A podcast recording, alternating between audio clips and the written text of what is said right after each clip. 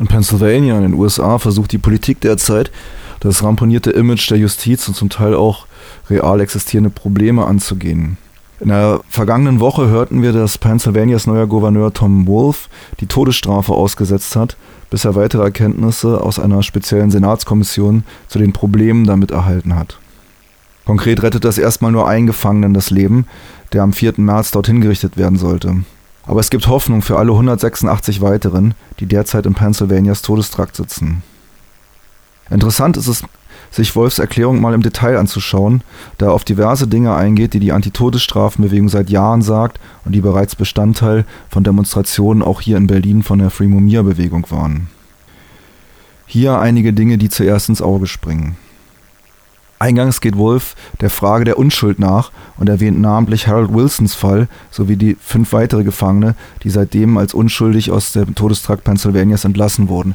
Harold Wilson war vor drei Jahren hier in Berlin, hat auf einer Free Mumia Demo vor der US-Botschaft über die Praxis der Todesstrafe am Beispiel seines Falls berichtet. Es gibt sehr beeindruckende Videos davon auf YouTube in Deutsch und in Englisch. Wer das sich mal genauer anschauen möchte, findet auf YouTube ähm, Harold Wilson, Berlin, Mumia mit diesen Schlagworten sofort die Beiträge aus dem Jahr 2012. Indirekt geht Gouverneur Wolf auch auf Mumia Abu Jamal ein, dessen Todesstrafe wegen verschiedener Verfahrensmängel in Life Without Parole, also in lebenslänglich ohne Bewährung, umgewandelt wurde.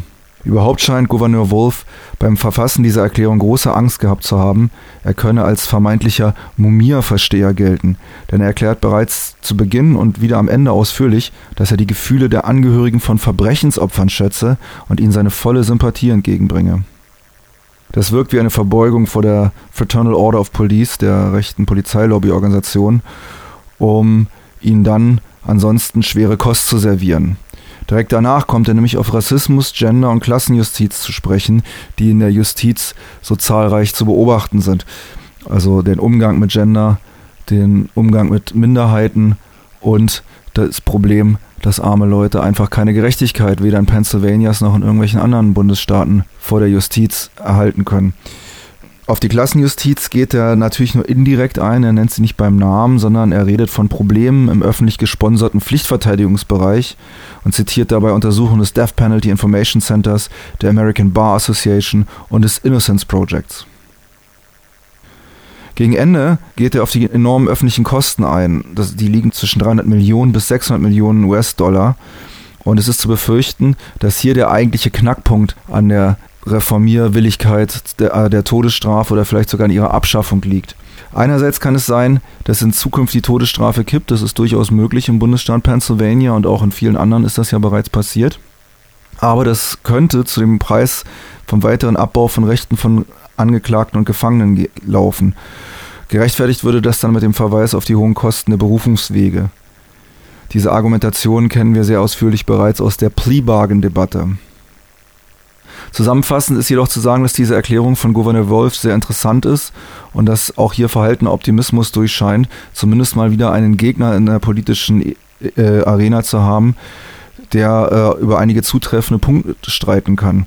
Im Vergleich zu seinem Vorgänger Corbett ein gewaltiger Sprung. Corbett war ein klassischer Reagan-Demokrat auf dem Feldzug gegen das Böse und ließ sich kaum auf reale Probleme in der Gesellschaft ein. Hier ein Hinweis für alle, die tiefer in die Debatte eintauchen möchten. Es gibt einen sehr interessanten Artikel aus dem November 2014 von einem US-Richter, einem Bundesrichter namens Jed S. Ruckoff, äh, in dem er folgender Frage nachgeht. Why innocent people plead guilty? Also warum lassen sich unschuldige Menschen auf Schuldhandel ein und erklären sich schuldig? Im Richter Rakows Artikel werden alle relevanten Punkte bis auf einen angesprochen, auch wenn es wenig überraschend mit seinen Lösungsvorschlägen eine Menge Kritik gibt. Richter Rakow geht davon aus, dass nur 3% aller derzeit Verurteilten einen Gerichtssaal von innen gesehen haben. Allen anderen haben sich zu irgendetwas schuldig bekannt, um einer angedrohten höheren Strafe zu entgehen. Das muss man sich mal überlegen. Das bedeutet gerichtsanerkannt, dass 97% der 2,3 Millionen Gefangenen in den USA für etwas im Knast sitzen, was sie nicht gemacht haben. Interessant auch Rackows Einschätzung zur Todesstrafe in den Plea Bargains, also in den Schuldhandeln.